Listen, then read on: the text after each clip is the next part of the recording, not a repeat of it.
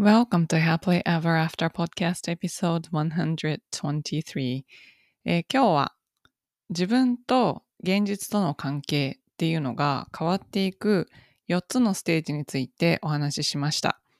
えーもし今何か悩んでいることがあったりとか、なかなかこう頑張ってるのに、なんでこう自分の周りの現実が変わらないんだろうって思っている方は、自分が今どの段階にいるのかチェックしてみてください。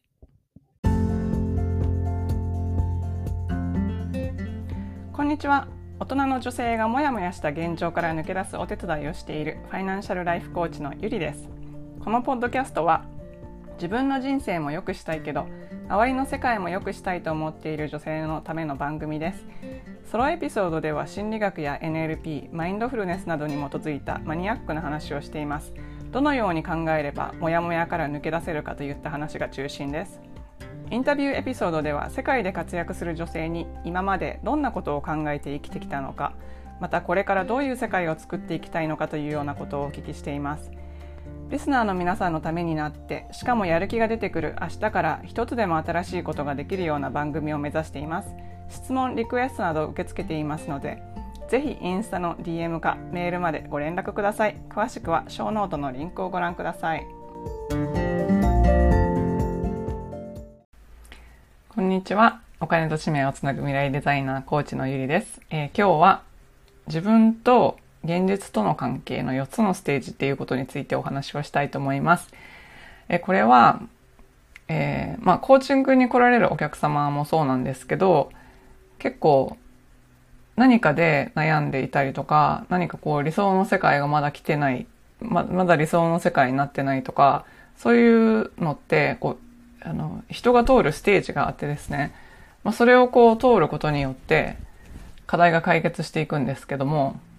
その一般的に人が通るステージってこういうものかなって思うので、その自分と、まあ、下界との関係ですね。自分と周りの外的環境との関係、自分と現実に起こっていることとの関係っていうのをちょっと、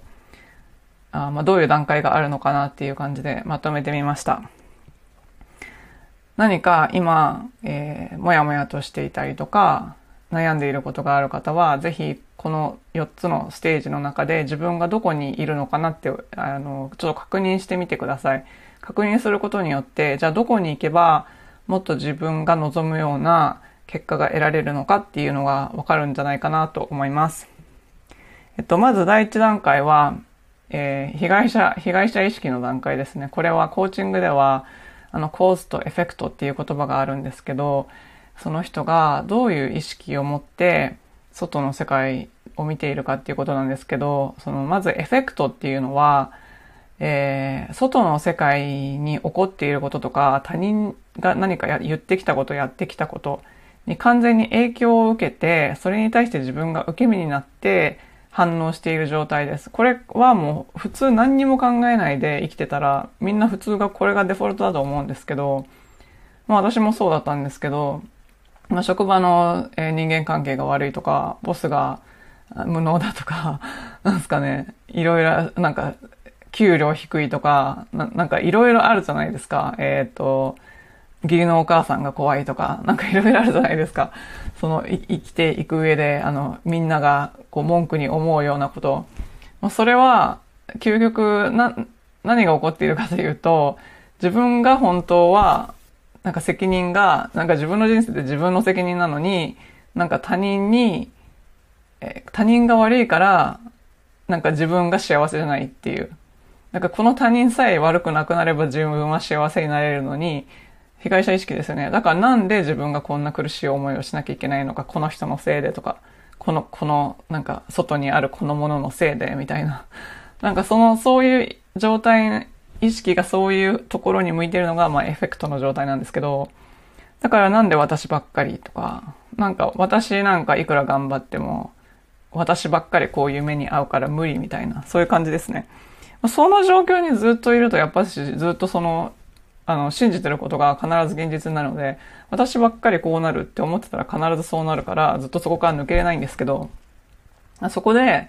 もう嫌だ嫌だ、もうこんなのは嫌だ、バーって爆発した時に、なんか、実は違うものの見方ができるんじゃないかってはって気がついて、そしたら次の段階に行けるっていう感じだと思うんですけど、次の段階に行くっていうのは、すなわち、え、エフェクトから抜け出して構図っていう状態は、あの、えっ、ー、と、自分にもなんか責任があるから自分にできることは何かっていうのを探す状態なんですけど、その2番目の段階っていうのは、まあ自分が自分に対して責任を持つってことですね。まあこう、何かこう、外から起こってきて必ずしも100%自分の責任じゃないと思うんですけど、だけど、その中でも自分が責任を取れることは何かなって考え出すことですね。で、やっぱりさっきも言ったように自分の人生、自分しか責任取れないじゃないですか。自分が幸せに思う、なろうと思って幸せになる努力をしないと絶対なれないんですよ。その、いくら待っても白馬の王子様も、なんか救世主とかも現れないんですよ。自分が何とかしないと。なので、そこで2番目にハッと気がついて、自分の世界に自信を持つ、自分の世界に責任を持つ。そして、その段階にいた人っていうのは、まずやることは、あの、外の世界に何か答えを探しに行くことだと思うんですよ。例えば、なんか一生懸命いろんな、えっ、ー、と、学校に通ってみたりとか、本を読んだりとか、あの、YouTube 見たりとか、何らかの形で、えー、外の世界に何かもっといい情報とかヒントがあるんじゃないかと思って探しに行ってる状態ですね。まだその段階では外の世界に答えがあると思っているから、ただひたすら情報を集めて、それで自分の中にこう知識とかを蓄えて、一生懸命自分を変えようとしている状態が第2段階なのかなと思います。で、段階、第、第、すいません、第3段階になったら、今度はそれがもうちょっと進んで、あの、いろんな経験を積んでいくうちに、あれなんか自分もしかして引き寄せているとか思ったことないですか？あれ自分もしかして今思ったことが現実になっているってないですか？気がついたら。そういうことって誰にでもあると思うんですけど、それになんかパターンとしてそうなってるじゃんって気がついたら、今度は、あ、自分が主体となって世界を変えれるんだっていう風になります。で、その段階になったら、やっぱこう、まあ、いいわゆる引き寄せとか、be do have とかですね、まあそういうテクニックというか、まあ、あり方ですね、あり方を変えていけば、まあ、自分の内面を変えていけば、外側の世界が変わるから、っていうことで、この段階でやり始めるのは、えー、今まで、えっ、ー、と、そうですね、こう、外の世界っていうのは自分の内面に出てくるものが投影してされてるだけなので、えっと、今まではネガティブな投影だったものを、自分の意識的に、あの、意識して、そこに気がついてポジティブに変えていける、まあそういうパワーを持つ段階ですよね。だだからこの段階で結構ビジュアライゼーションとかアファメーションとかをして、こう、自分の意識でえっ、ー、と、自分の周りの世界に影響を及ぼすっていうか、自分で現実を作っていこうっていう風な段階が、この第3ステージなんじゃないかなと思います。そして、第4ステージになると、あの、それが自分はそれをやって、ある程度満足したら、やっぱりこう、他人に対する貢献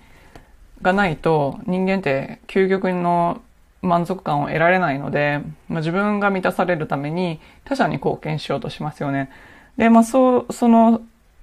それが、こう、身近な問題を解決しようとして、こう、いろんな会社ができたりとか、まあ、今のテクノロジーカンパニーとかもみんなそうだと思うんですけど、何か自分の周りで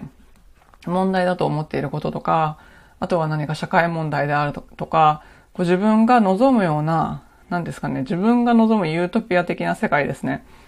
を実現するために自分にも何かができるんじゃないかと思って行動するっていうのが、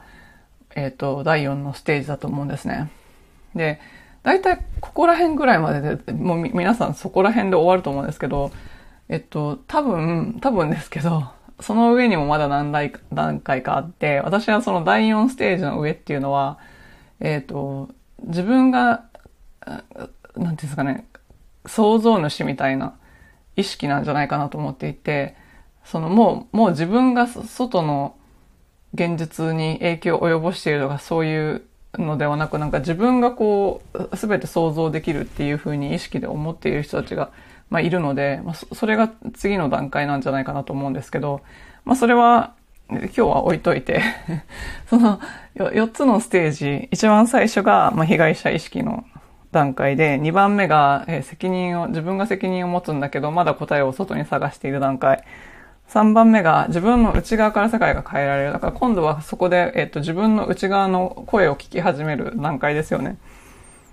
で、4番目が自分の内側の声に聞きながら、世の中、自分だけじゃなくって他人に対してもいい影響を与えようと努力するステージ。はい。と思うんですけど、この中で、えー、今あなたはどの段階にいると思いますか？もし何か、あの、満たされないこととか、自分の人生充実してないなとか、まあ、満たされてるんだけどそこまで幸せな感情を感じられないとか、何か、こう、不足があるように思うのは大抵多分、第一段階か第二段階にいるんじゃないかなと思います。で、第1段階、第2段階、第3段階、第3段階、第4段階っていうのは、まあ、経験を積んで、えー、自分が気がついたりとか、このままじゃいけないから何かしなきゃいけないなって思ったら、自然に上がっていくものだと思うんですよね。その、そこの階段を。で、ステージがどんどん上がっていって、最終的には自分も幸せになり、他者も幸せにできて、すごく満たされた人生っていうところに行くと思うんですけど、ただ、やっぱり出方がわからない時ってあると思うんですよ。そう。なので、まあ、そういう出方がわからない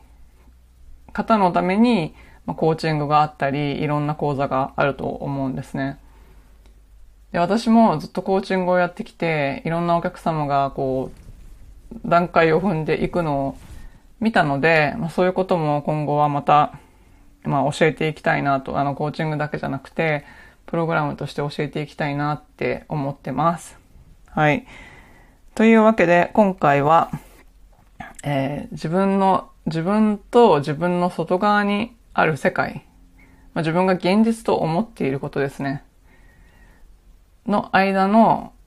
関係を4つのステージに分けて考えてみました。えー、何か今悩んでいる方がいらっしゃったら、ぜひこのステージに自分を当てはめて、じゃあ次はどういうふうに考えて行動していけばいいのかなっていう参考にしていただけたら幸いです。最後までお聞きいただきありがとうございました。この配信がお役に立ったら、ぜひお友達とシェアするか、または配信登録、星マークポチッと、レビューの方よろしくお願いいたします。現在理想の未来を自分で作る10の質問セルフコーチングブックを無料プレゼント中です。ショーノートのリンクから登録してください。無料の Facebook グループ Happily Ever After 未来デザインではメンバーを募集しています。世界各国から自分から世界を良くしていきたいと思っている女性が参加されています。こちらもショーノートのリンクから参加申請をしてください。ご自分のリミットを破って新しいレベルで人生を作っていきたい方のためのコーチングプログラムに興味がある方は、ホームページ www.yuri-media.com をご覧ください。こちらもショーノートにリンクを貼っておきます。